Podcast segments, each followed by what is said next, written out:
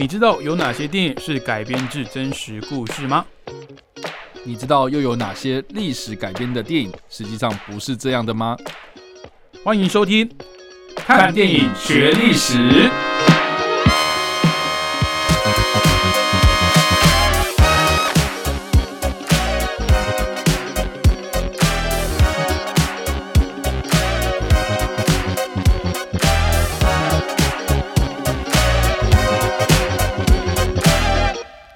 Hello，各位听众朋友，大家好，欢迎收听《看电影学历史》，我是主持人伟杰。我是主持人叉叉 Y，好，那我们今天呢要来再带大家复习一下历史了。今天要介绍的人物呢是欸等一下，等一下，你刚刚那句话有语病啊！什么叫做什么叫做我们今天又要来复习历史？我们不是一直都在帮人家复习历史吗？奇怪欸，不是嘛？因为我们今年开始，可能有一些听众朋友有发现，我们会开始找一些呃名导演啊，或是名演员。哦，可是在讲以前的事情，也是在讲历史啊。对啦，也是在讲历史，但是我我我我所谓的复习历史，就是我不知道为什么，就是这些你说历史课本上面看到的一些东西，就是然后唤醒了一些记忆，可是又唤不醒东西，这样。对，因为常常我们在讨论一些访纲或讨论一些题目的时候，嗯嗯就是又那么的熟悉，却又这么的陌生。就是这些人我，我都听过。OK 路易十四，嘿，我知道这样。嗯，但是你说他干了什么事，我很难马上回答你。好吧，你也许是嗯经过去年到现在哦一个一个这样的合作，我对大概一九大概一七年哦嗯一九一四年后 OK，哦美美啊，国就一一战后呃一战后的世界局势可能还有点概念。比如说你之前问我说这个时期大家在干嘛，嗯哎，我会知道是越战，我会知道是冷战。OK，但是你说 像我们今天要介绍就是一六三八年这个十七世纪哦，一六三八年九月五号出生的路易十四哦，嗯我相信有上过这个国立殡仪馆吗？还是 还是历史九年一贯的这个教育版本的课本，应该都会知道路易十四这一号人物。对啊，我想说历史老师一定都会提到啊，不是吗？这个我们聊过很多次了嘛就是因为历史老师都不我们读历史，我们读历史就是为了考试嘛 就是讲难听点，就是哎、混个学分哦。当然，这个我觉得学生如果在听的话，不要学我们。读历史呢，我我相信它有很多的意义跟内涵哦。那当然，认识历史呢，是让我们讲的比较伟大一点，就是让我们的人类，让我们的社会不会去犯一些跟以前人犯过的错。OK，但是其实我们看过这么多历史，聊过这么多故事，就知道其实人类就一直在重蹈覆辙嘛。对啊，这个是很奇妙的事情，只是有前车之鉴，也都有历史的记载摆在你眼前的，你还是会犯一样的傻，会做一样一样的错事 哦。这个是人类一个一个人性一个蛮妙的地方。好，那我们今天要介绍的这位路易十四呢，哦，当然还是要先请我们的这个历史小老师哦，帮我们 历史小白先简单的介绍一下他的生平，到底路易十四他是谁，还有做什么丰功伟业。好了，那那那那我就也顺便问一下好了，那就嗯路易十四啊，你刚刚有讲嘛，就是路历史老老师一定都会提到，那你还记得历史老师有讲过什么东西吗？路易十四哦，他有讲过什么名言吗？就就就类似说啊，老老师是怎么介绍这个人啊，然后这个时候的法国做了什么事情啊之类的，嗯，完全没印象，跟法国大革命有关系吗？哦完全没有完全没有没没关系，是不 是？好，那那你可以开始介绍，你可以进入介绍的环节了。因为我记得我那时候印象很深是这个历史老师一定会讲说，路易十四他有个称号嗯，叫做太阳王，太阳王。，对等一下我跟你上的是同一个版本的对的的历史课本嘛？对啊，太国立编阳王。国立编译馆啊。好，没关系，你继续讲。太阳王，没有，因为我那时候记得就是历史老师讲说他有个称号叫太阳王，然后我们全班都在笑。我我跟我跟你保证，嗯。嗯，现在有在听，不管是广播还是 podcast 节目的听众朋友，大概有一半人也是在那边跟我满脸问号说啊，什么太阳王？你路易十四我知道，你是你是有听过那个烘焙王的这个？好太阳之 太阳之手是吧手是不是？哦通太阳王。啊，那太阳王笑点在哪里？没有啊，我那时候我记得就是就是我记得我全班都在笑，哎因为这怎么会有这么鸟的称号这样？太阳王。阳还可以吧？他称自己太阳王，他是自称哦。自，称太阳他王，自称太阳王哦，就觉得很瞎嘛，很中二这样。子哎。他真的还蛮中二的。像好，你去看一些什么名画，嗯，只要看到那个路易十四，你就会发现说他这个人的，如果你把他头遮掉，你会发现说他的穿着打扮全部都很像女人啊。很华丽，是不是？就是第一个，他穿高跟鞋，哈，他穿丝袜，啊，就是丝袜、高跟鞋，现在女人会穿的一些东西，比如说假发、化妆，然后就是做什么保养品这些有的没的，全部都是路易十四他那个时候在贵族他带起这个风气，然后那个时候都是男人在做这样。哦，所以你说哦，高跟鞋的起源啊，然后是丝袜的起源啊，一开始并不是直接设计给女生穿的，嗯，一开始都是给这些男性，尤其是这种法国的高贵的那种贵族。所以你说那种脸上那种画白粉啊，然后涂口红那个，对。其实是法国贵族的男性先开始的。，对，就是从路易十四这个时候开始做，啊哈，就是路易十四他很喜欢做这件事，他追求时尚，他追求这种艺术的那种巅峰，嗯。然后带起了那种法国贵族那种很奢华那种风格。就是应该应该说他有指标性，然后如果他说我这样就是美的，他就会为蔚为风潮，就是贵族会跟着对对对，带起一阵就是效法他这个风潮。没错没错，而且那时候就是呃，我记得历史老师也有讲到另外一个，就是说他颁布了一个叫做《枫丹白露勒令》。这个枫丹白露这个这个字这个名称啊、你大概你不用你不用知道说枫丹白露它里面到底内容是什么，大概你就知道说它其实就是在讲这个这个呃宗教自由这件事情这样子。嗯对，就是说呃，因为路易斯他认为他要集权哦，就是说他的他应该说他的施政风格。呃，因为他知道说这个法国，如果你要 make a French great again 的时候呢，你必须要集中你的权力，嗯所以呃，算是法国到了这个时期，就是路易斯是这个时候的时候呢，那个国力是非常鼎盛的。为什么呢？是因为他权力集中，这样，嗯所以它是一个集权统治的一个象征。这样，法国在这个时期的一个算是集权统治，然后专制君主到了一个极致巅峰的时候，嗯然后他颁布了一个枫丹白露的这个法，你要说法案或是勒令，他就禁止宗教自由，就是说法国从此开始就是政教合一的国国家。啊然后宗教要听我的，政治上也要听我的，什么都要听我的，所以他开启了一个叫做枫丹白露时期，这样。嗯哼所以这个这个算是应该说提到路易十四啊，哦，大概就是会提到这几个名词这样。啊对，然后另外还有就是说，路易斯我刚刚讲的嘛，就是说他有呃开启了很多新政这样子。那其中一个新政就是我刚刚说的，他这个呃政治主张是要掌握这个所谓的实权哦，就是我刚刚说的这个，应该说是政教合一的这样的事情啊。哦，这个欧洲哦，还有另外一个就是政教合一，然后而且是信奉这个天主教非常虔诚，另外一个国家具有指标性的国家就是西班牙。嗯所以，那当时就是呃，甚至路易斯是还没有即位之权，啊，就是路易十三还在的时候，就是这个西班牙跟法国，其实在边际啊，或是在一些可能海上贸易上面啊，或是在一些可能政治上、啊，就有一些竞争关系，然后到最后真的就打起来，法西战争这样。所以那个时候，这个路易十四呢，啊，他即位之后呢，他又把这个所谓的那种制度啊，哦，开启一个很全面性的改革，然后嗯让他的这个权力集中，啊，展开。这个也是被很多人认为说是一个怎么讲，法国走向比较专制，然后也比较是这个权力一把抓的一个时期这样子。嗯然后直到比如说路易十五，然后路易十六那个时候就开始就是哎，你可能要引进一些比较现代化的一些新政，然后所以开始有议会，所以大概就是。你知道路易十六就是一个很衰的一个啊 一个法国国王哦，然后好好好，你你们要讨论是不是？好，那个人民我给你一点权利，然后讨论，结果讨论到最后面，然后哎、你们怎么来推翻我的？啊，所以其实到路易十六，我们才会开始讨论到，比如说法国大革命这个时期这样子。那其实路易十四，你就大概只要知道说，哦，其实就是法国历史上一个算是权力成就最高的一个国王，嗯然后而且自称叫太阳王，你就可以知道说，其实就是地位非常高的一个君主，甚至历史上还有一个算是后世对他的称号，就是路易大帝啦。然后哦对，就是然后路易好几世，没有一个叫做大帝，就是路易十四叫大帝啊。嗯你知道说他其实这个尊号是当之无愧的这样子。嗯哼所以这个大致上，你只要讲到路易十，你就知道就有这个概念就好了。嗯，大致上是这样。好，那嗯呃，路易十四啊，我们当然讲这个人物，我们也会有介绍一些相对应的影视作品，但是我相信以刚刚你提到的路易十四这么大的一个一个一个人物、哦，这么大的一个一个称号，那在不只是欧洲，不只是法国，嗯嗯嗯在整个世界也是非常有名的一个君主、哦。那有提到他或是相关的改编的作品，一定也很多。对那今天有哪一部特别想要跟听众朋友分享？我我今天要介绍这部电影，应该算是我小时候也是印象很深刻的。嗯对，因为主要是这个主角啦，哦，主角是里奥纳多·迪卡皮欧。嗯哼，啊，那个这部片呢是一九九八年的《铁面人》，啊，对，那然后一九九八年之前有一部很红的电影叫做《铁达尼号》，这样。就在前一年了。对，就在前一年。对，然后那时候里奥纳多刚演完《铁达尼号》，嗯然后就演了这部，然后我就心想说，哇，这部片就是很想要看看到底是怎么回事这样子。嗯哼然后我一看，那个时候我国小看不懂，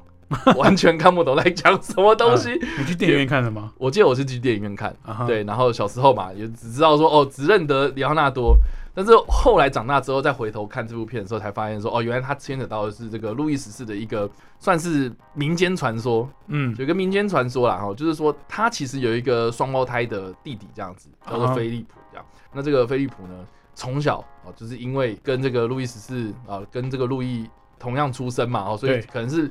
如果未来在这个王位上面啊，或者是在继承权上面会有一些争议，嗯所以他小时候呢就被关在一个地牢里面，然后不能曝光啊，不能让大家知道说哦，其实路易有一个弟弟这样。可是以继承顺位来讲的话，不是应该是哥哥优于弟弟吗？但他们是双胞胎啊，所以你那个那个时候你怎么知道说哪一个是先生，哪一个是对吧、啊、就是怕有争议，就对了。对对对对对对对，但不是说一个可能小我三岁或五岁的弟弟，对，那就毫无争议。对啊，然后双胞胎可能他们长相，嗯。嗯，可能呐、又长得很像，因为对。我们不知道啊，嗯这是一个据据说的啊，对。所以这个铁面人是指他弟弟对，这个铁面人他其实是改编自这个大众马，就是写《三剑客》的那个作家啊啊、他的另外一个巨作啦哈，就是《三剑客》的那个头叫做达泰安嘛，然后他有写了达泰安的几个作品，然后合称叫做达泰安浪漫三部曲这样。嗯那铁面人就是其中一个，就是呃算是三剑客系列以外，然后达泰安为主角的一个故事这样子。嗯对，然后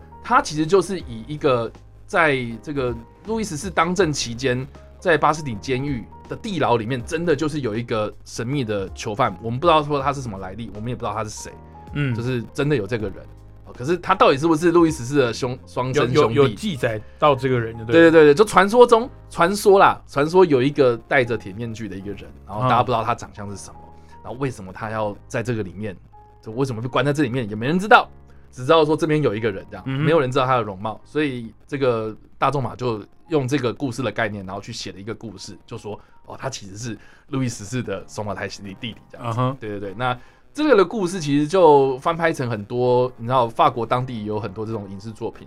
然后有很多这种影集哈，甚至是我以前小时候看那个日本 NHK，他有做动画，呃，三剑客做完之后，然后做铁面人，然后就把铁面人弄得很像反派之类的，就是那种英雄故事这样，就是有很多那种类似的作品都有在出现。可是，一九九八年这个拍成好莱坞电影的这个，哦，用英语发音，这也蛮神奇的这样。然后然后找了很多这种好莱坞明星嘛，像比如说这个最有名的《杰米与艾朗》，然后或是这个约翰马克维奇，嗯，，对，然后这个杰哈德巴迪厄，然后或是盖布伦拜恩等等的这些人，嗯都是这种当时那种非常一线的明星，一线那种性格男星这样子，对，然后演路易十四的就是里奥纳多这样子，啊。对，我觉得很有很有话题性，所以那个时候其实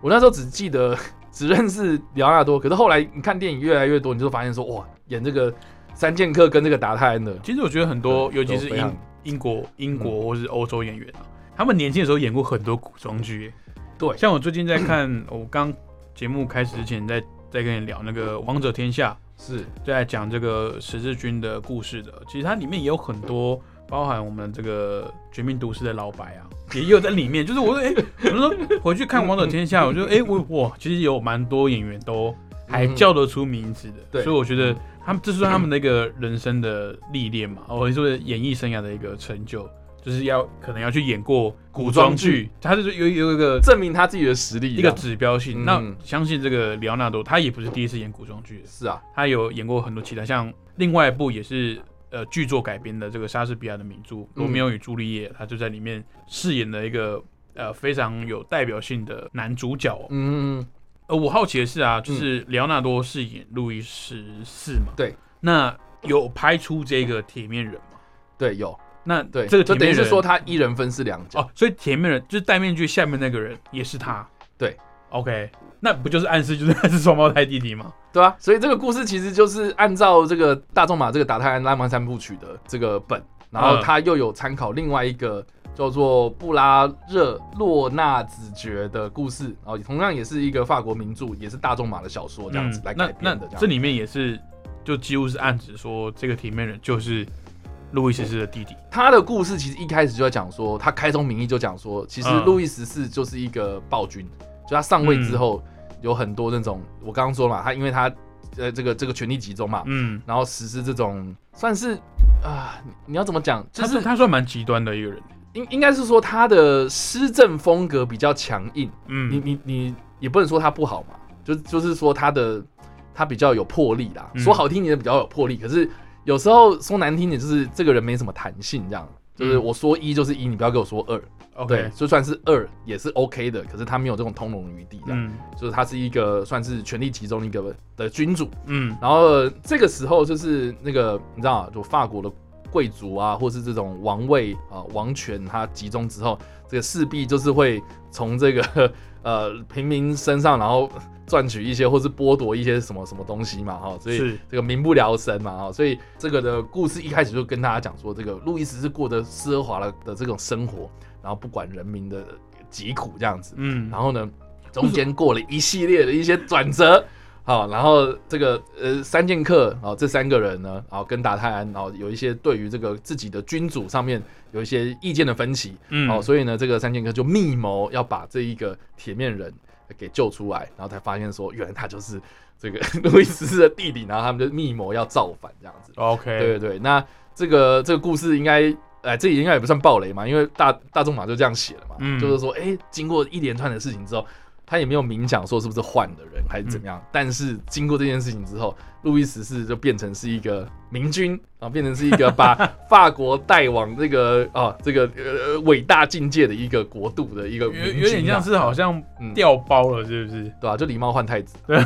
其实就是啊，就是双胞胎。哎我觉得我嗯记得好像之前嗯。韩国的一个宫廷剧嗯。也是在讲类似的，嗯。但是他讲的是就是呃双胞胎的妹妹，嗯，可是他们两个就是长得很像，是，然后他那个身为皇帝的这个这个哥哥死掉了，所以就一直在找这个妹妹，嗯因为如果找到这个妹妹，就不会让宰相啊那些贵族去去夺权，可以让这个妹妹回来去继承那个，啊然后可以用那种呃女扮男装的方式去去继承这个位置，这样子。啊哈啊哈，哎，所以我觉得也也蛮有趣的，就是很多历史上啊，你说亲兄弟嘛，但是下面一句是明算账，有时候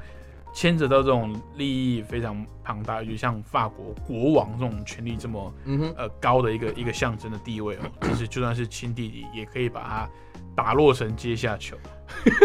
就完全没有在管他，就是呃，可是他戴面具，他这样怎么吃饭？哦，他有口啊？哦他有做机关是不是？没有没有，他就是有，就是嘴巴那边有挖哦，洞。挖个洞这样子，对对对对但是他嗯还是没办法辨识说这个人是谁这样子。对对对对对。但我觉得电影它呈现的比较夸张啦，嘿，因为因为它就是整个就是一个算铁面具，然后外面有一个算是枷锁把它扣住这样子。搞得像那个汉尼拔这样。对，类似对。然后但是大仲马的小说里面的形容是说他戴着这个黑色的面具是以绒布为主，绒布，对，用绒布就用布啦，是软质的，然后把它蒙面，就只主要就是。把把人脸挡起来而已。对，所以就是铁面具感觉更有那种神秘感嘛。对，呃，因为感觉用铁面具就是比较难拿下来嘛，对对对而且又像你刚刚讲的，如果电影呈现的方式是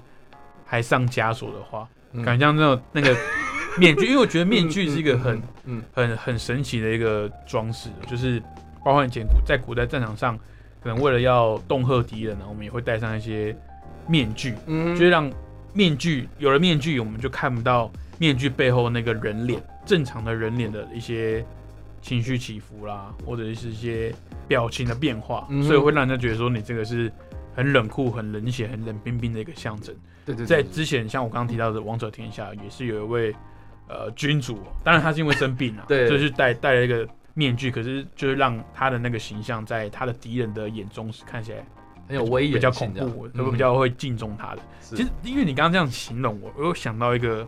虽然说突然扯到这一部电影，好像有点有点有点怪，我不知道你知不知道我讲什么，就是嗯特种部队嗯。里面有一个 Destro 嗯，啊，他的那个眼镜蛇，眼镜蛇的副官，嗯，嗯，他不是他的祖先因为倒卖军火嘛，就是两边都卖，嗯。然后就后来被被处罚，但是他是用滚烫的这个铁面具，然后直接把他嗯嗯。压在他身上，就是压他脸上，就是以后哪怕面具拿下来，大家也知道说哦，你就是叛国贼这样子，嗯。就让你背着这个耻辱的记号，然后活一辈子这样子。可是我觉得铁面具这个这个形象，我觉得很有趣。像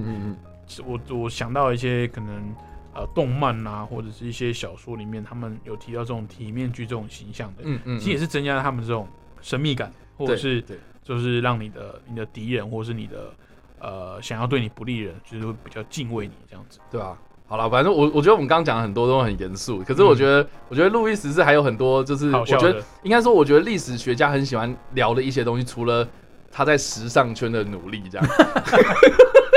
是他也没有对，特别努力吧，只是因为他是君主，没有吧？我跟我跟你讲，这时尚圈，我刚刚讲了，就是说好穿丝袜、穿高跟鞋，好，这个都是大家都知道的事情。对。好但但比比如说，其实我们的一些日常用品，其实也是从路易十四开始的。比如说像香水这个东西，哦。香水是你知道，现在法国香水超级有名，嗯。这是从路易十四开始，因为他很爱所以所以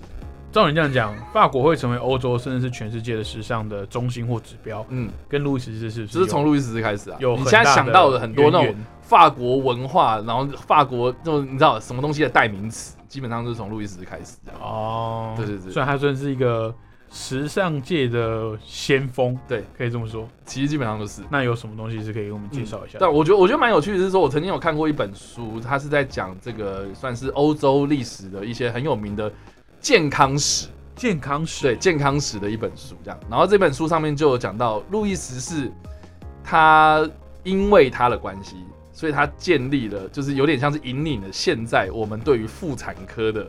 基础，因为他因为他怎么说？他都说，因为当时的这些法国的平民们，他们在生小孩的时候，对，就是我们现在生小孩，我们的印象中就是可能临盆的这些妇女嘛，哦嗯就是躺着，对，然后腿张开嘛，然后妇产科医生可能就是在这个两腿之间啊、就是做一些可能生产的动作，助产嗯。这样子嘛。对，那这件事情其实从路易十四开始，这个就是法国女人在那个时候才开始用这个姿势在生产，要不然以前哦，不是那跟路易十四有什么关系？就是以前啊，以前这个法国女人啊，好，嗯。或是一般呐、就是这些妇女在生产的时候，她们其实是蹲着的，她不是躺着哦，也不是坐着哦，蹲着都像有点像排蹲着。排泄这样子吗？啊，我不，我对类似啦，就是那个姿势。但是但他们他们的认为是说这样子胎儿才会用重力的方式产出哦。这样子，就是大家都是用蹲的啊，顶多有人在旁边扶啊这样。嗯，对对对，但是这个据说路易十四啊，他对女人情有独钟，嗯。他对很多事情很有好奇，嗯，所以他为了要看他的情妇生产，看得比较仔细，所以他才希望说让女人，然后用这样的方式在他面前生产，这样。听起来很变态吧？哦，所以现在这个姿势其实算一开始算是观赏取向的，对，就是他是为了方便，啊，不要说观赏啦，方但是听听说啊，就是这本书里面这这这本书里面的叙事是说，当时有很多的法国贵族，就是为了要迎合，就是路易十四他这样子的一个算是先锋，所以也是用这样的方式，就是用躺着的方式来生产。就是后来是发现这样比较好生，是是没有，就就是他们一开始就是说这样子很累，就是就是如果是蹲着，然后这个这个胎儿自然盘出吧，他们会认为说这个是比较自然的。嗯，可是躺着，就是有一开始很多人反映的说，这样子生小孩其实不舒服。嗯，对，那因为这个我跟伟杰毕竟都是男人，这样我没办法体会那个，我也无法体会，我们这辈子应该也无法体会这样。是啊，对，那那我也很好奇，就是说，如果是女性观众啊，或是女性听众，就是如果你有生产过小孩，或是哎、这个妈妈哦，或者什么的在听的话，我还蛮好奇，就是说这个躺着真的是比较痛苦的吗？我不知道，但是但是这本书里面是说，当时的日法国女人是反应是说用这样其实是很痛苦，可是为了要迎合路易十四，所以才会有这种姿势这样可。是因为你到现在已经绝大部分人都是用这样的方式生产，对啊，如果你突然跟医生、跟你的妇产科医生说，哎、我这一胎想要蹲着生，这样，那不是很奇怪？不是应该应该现我我我没有对任何妇女 或女性不敬的意思，嗯只是我觉得女性生产一定是很辛苦，只是我不知道哪一种生产方式对你来讲是比较比较舒服的。对啊，我不知道只，是你你提你提到一个很有趣的点，就是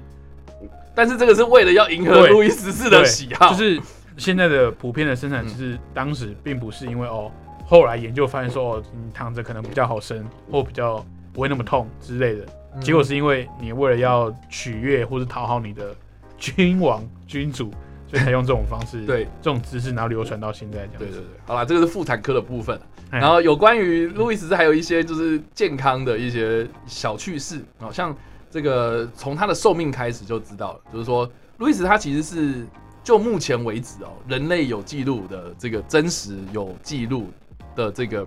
君主在位时间最久的君主，他是现在目前记录的保持人。你说法以法国国王没有没有，全世界，哦，以有皇室来讲，对对对，他在位时间是七十二七十二年又一百一十天。那英国女王没有超越她的，对，就是很多人都说英国女王啊，伊丽莎白二世嘛，就是最近